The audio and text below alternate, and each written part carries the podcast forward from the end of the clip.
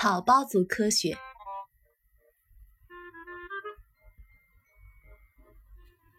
在中古世纪期间，各种疯狂荒谬的想法可谓层出不穷。例如，犀牛角可以增进性能力，就是其中之一。随后，有人发现了过滤想法的方法，试验哪些构想可行，哪些想法不可行，把不可行者淘汰掉。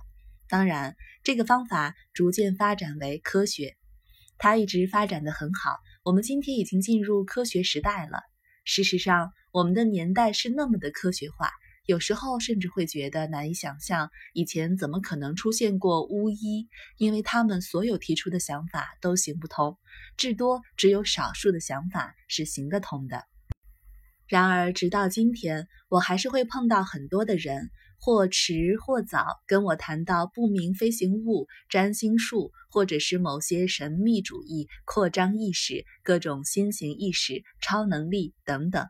我因此下了一个结论。这并不是一个科学的世界，大多数人都相信这许许多多的神奇事物，我便决定研究看看原因何在。而我喜爱追寻真理的好奇心，则把我带到困境之中，因为我发现了世界上居然有这许多的废话和废物。首先，我要研究的是各种神秘主义以及神秘经验。我躺在与外界隔绝的水箱内，体验了许多个小时的幻觉，对它有些了解。然后我跑到了伊沙伦，那是这类想法的温床。事先我没有想到那里会有那么多奇怪的东西，让我大吃一惊。伊沙伦有好多巨大的温泉浴池，盖在一处离海平面三十英尺高的峭壁平台上。我在伊沙伦最愉快的经验之一是坐在那些浴池里，看着海浪打到下面的岩石上，看着无云的蓝天以及漂亮的女孩子静静的出现。有一次，我又坐在浴池里，浴池内原先就有一个漂亮的女孩以及一个好像不认识的家伙。我立刻开始想，我应该怎样跟那女孩搭讪呢？我还在想应该说些什么，那个家伙便跟女孩说：“啊，我在学按摩，你能让我练习吗？”“当然可以。”他回答。他们走出浴池，躺在了附近的按摩台上。我想，那句开场白可真绝啊！我怎么也想不到可以这样问。他开始按摩女孩的脚趾，我可以感觉到。他说：“我感觉到凹下去的地方，那是不是脑下垂体呢？”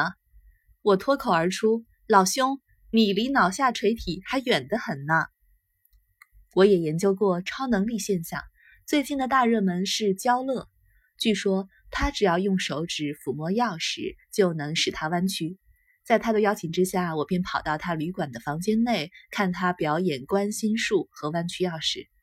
在关心方面，他没一样表演成功。也许没有人能看穿我的心吧。而我的小孩拿着一根钥匙让他摸，什么也没有发生。然后他说他的超能力在水中比较能够施展得开。你们可以想象，我们便跟着他跑到浴室里，水龙头开着，他在水中拼命抚摸那把钥匙。什么都没有发生，于是我根本无法研究这个现象。接下来，我想，我们还相信些什么？那时候，我想到巫医，想到要研究他们的真伪是多么的容易，你只要注意他们什么也弄不成就行了。于是我去找些更多人相信的事物，例如，我们已经掌握到教学方法等等。目前虽然有很多阅读方法和教学方法的提倡及研究，但只要稍微留意，便发现学生的阅读能力一路滑落，至少没怎么上升。尽管我们还在请这些人改善教学方法，这其实就是一种由巫医开出来的不灵药方了，早应该接受检讨。这些人怎么知道提出来的方法是行得通的呢？另一个例子是如何对待罪犯，在这些方面，很显然我们一无进展。那里有一大堆理论，但我们的方法显然对于减少罪行完全没有帮助。然而，这些事物全都以科学之名出现，我们研究它们。一般民众单靠普通常识，恐怕会被这些假科学吓到。假如有位老师想到一些如何教他小孩阅读的好方法，教育系统却会迫使他改用别的方法。他甚至会受到教育系统的欺骗，以为自己的方法不是好方法。又例如，一些坏孩子的父母在管教过孩子之后，终身无法摆脱罪恶感的阴影，只因为专家说这样管小孩是不对的。因此，我们实在应该好好检讨那些行不通的理论，以及检讨那些不是科学的科学。上面提到的一些教育或心理学上的研究，都是属于我称为“草包族科学”的最佳例子。大战期间，在南太平洋有一些土著人看到飞机降落在地面，卸下来一包包好的东西，其中一些是送给他们的。往后，他们仍然希望能发生同样的事，于是他们在同样的地点铺飞机跑道，两旁还点上了火，盖了间小茅屋，派人坐在那里，头上绑了两块木头，假装是耳机，插了根竹筷子，假装是天线，以为这就等于控制塔里的领航员了。然后他们等待，等待飞机降落。他们被称为草包族。他们每件事情都做对了，一切都十分神似，看起来跟战时没有什么两样。但这行不通，飞机始终没有降落下来。这是为什么？我叫这类东西为草包族科学，因为他们完全学足了科学研究的外表，一切都十分神似。但事实上，他们缺乏了最重要的部分，因为飞机始终没有降落下来。接下来，按道理我应该告诉你他们缺乏的是什么，但这和向那些南太平洋小岛上的土人说明是同样的困难。你怎么能够说服他们应该怎样重整家园、自力更生地生产财富？这比告诉他们改进耳机形状要困难多了。不过，我还是注意到草包族科学的一个通病，那也是我们期望你在学校里学了这么多科学之后已经领悟到的观念。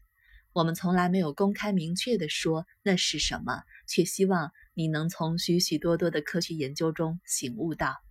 因此，像现在这样公开的讨论，它也是蛮有趣的。这就是科学的品德了。这是进行科学思考时必须遵守的诚实原则，有点尽力而为的意思在内。举个例子。如果你在做一个实验，你应该把一切可能推翻这个实验的东西纳入报告之中，而不是单把你认为对的部分提出来。你应该把其他同样可以解释你的数据的理论、某些你想到但已透过其他实验将之剔除掉的事物等等，全部包括在报告之中，以使其他人明白这些可能性都已经排除。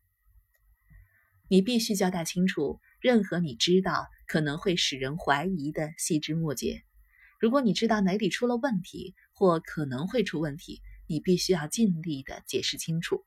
比方说，你想到了一个理论，提出来的时候，便一定要同时把对这个理论不利的事实也写下来。这里还牵涉到一个更高层次的问题：当你把许多想法放在一起构成一个大理论，提出它与什么数据相符合时，首先，你应该确定它能说明的不单单是让你想出这套理论的数据，而是除此以外还能够说明其他的实验数据。总而言之，重点在于提供所有信息，让其他人得以裁定你究竟做出了多少贡献，而不是单单提出会引导大家偏向某种看法的资料。要说明这个概念。最容易的方法是跟广告来做个对照。昨天晚上我看到一个广告，说威森食用油不会渗进食物里头。没有错，这个说法并不能算是不诚实，但我想指出的不单是要老实而已，这是关系到科学的品德，这是更高的层次。那个广告应该加上的说明是，在某个温度之下，任何食用油都不会渗进食物里头。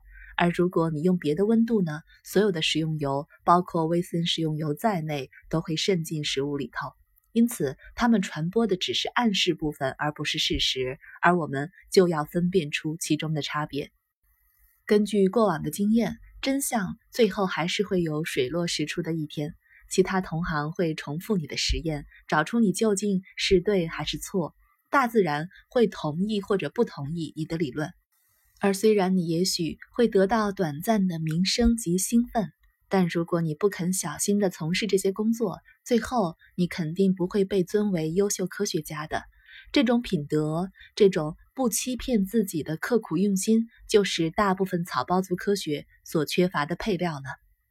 他们碰到的困难，主要还是来自研究题材本身，以及根本无法将科学方法应用到这些题材上。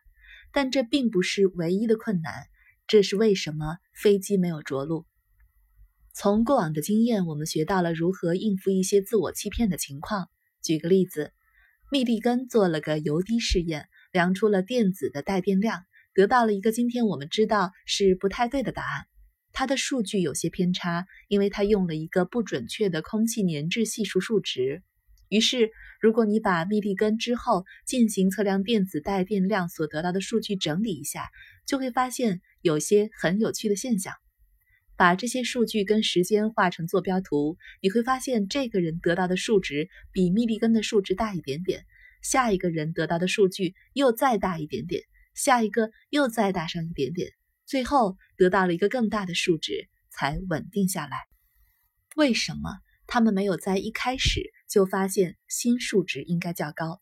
这件事令许多相关的科学家惭愧脸红，因为显然很多人的做事方式是：当他们获得一个比密立根数值更高的结果时，他们以为一定是哪里出了错。他们会拼命寻找，并且找到了实验有误的原因。另一方面，当他们获得的结果跟密立根的相仿时，便不会那么用心去检讨。因此，他们排除了所谓相差太大的数据，不予考虑。我们现在已经很清楚那些伎俩了，因此再也不会犯同样的毛病。然而，学习如何不欺骗自己，以及如何修得科学品德等等，抱歉。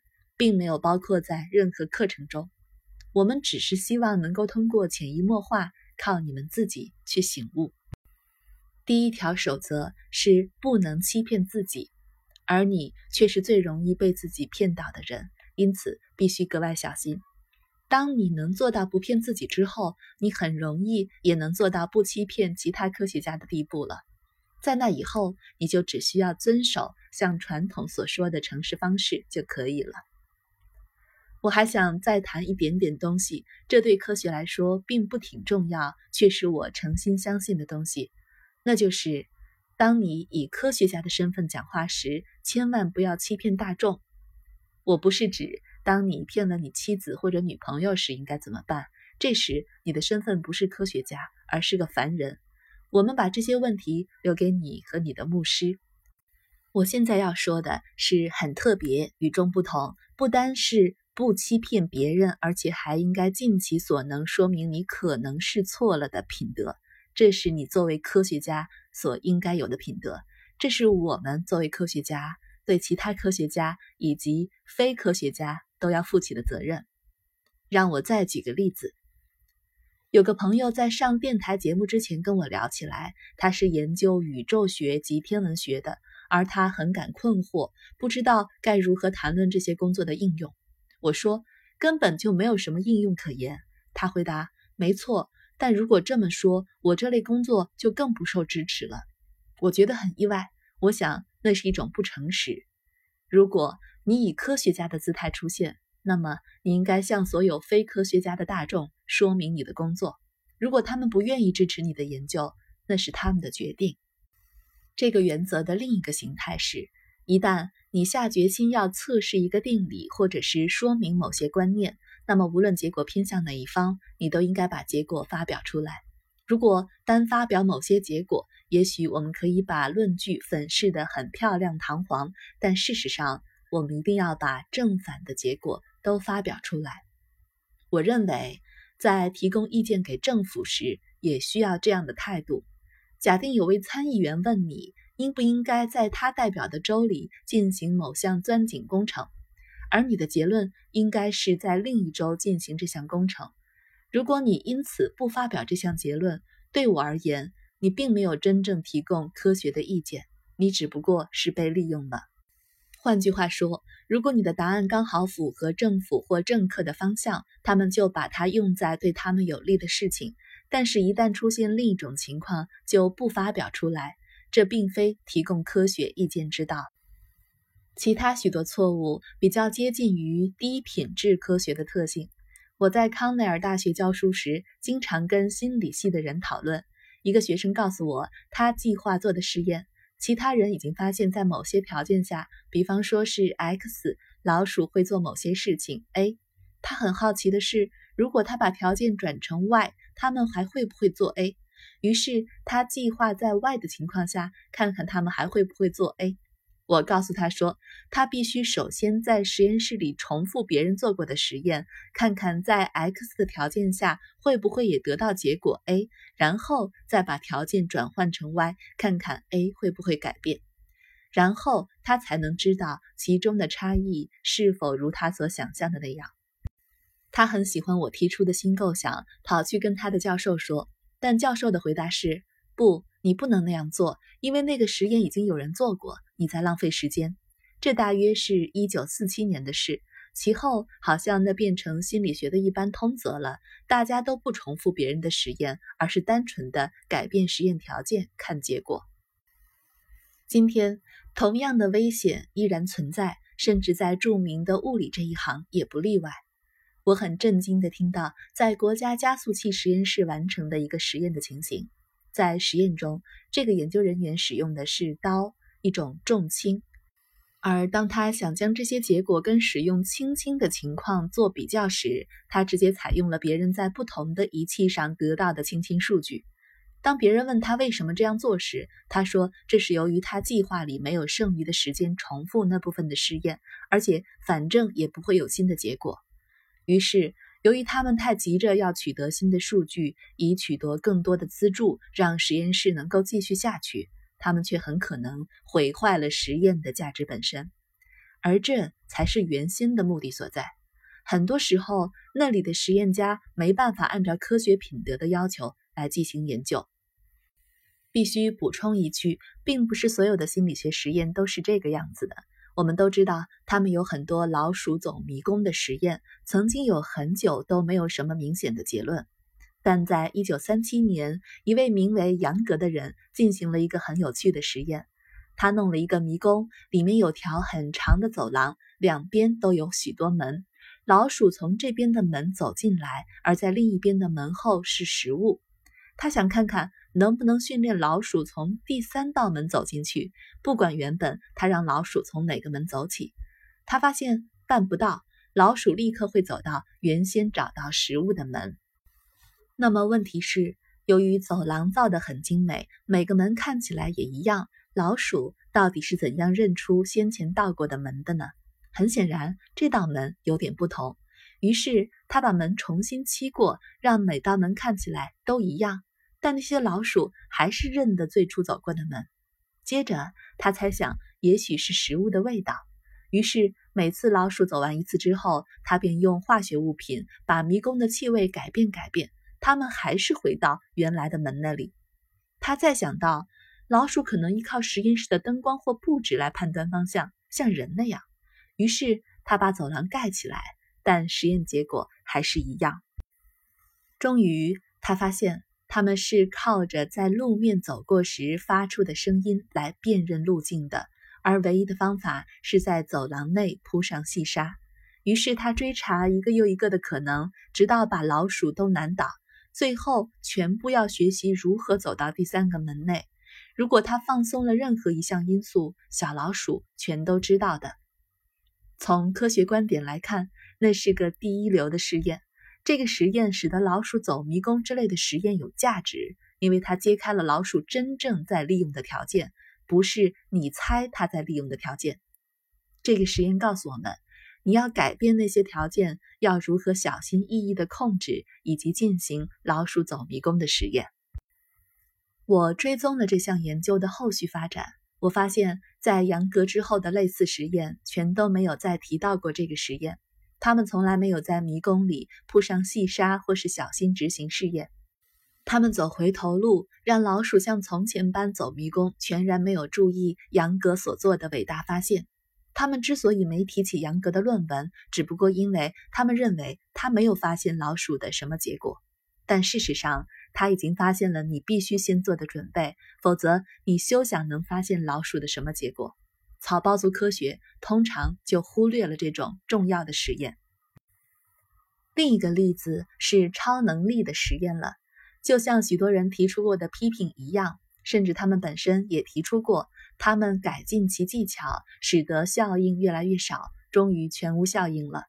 所有研究超自然现象的心理学家都在寻找可以重复的实验，可以再做一次而得到同样的效应，甚至只要求一个统计上的数字便好了。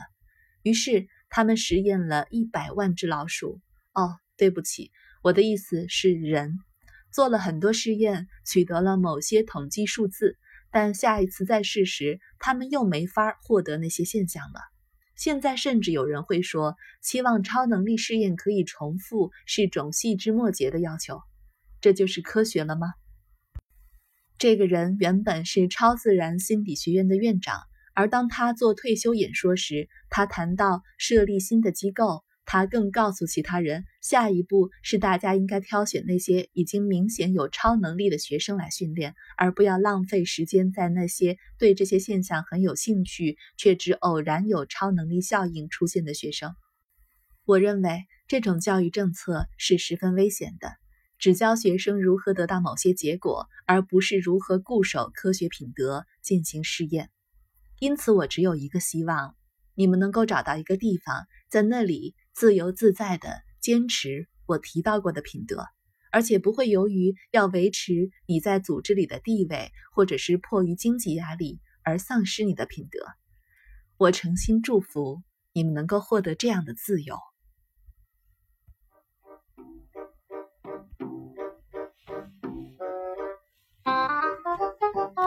Thank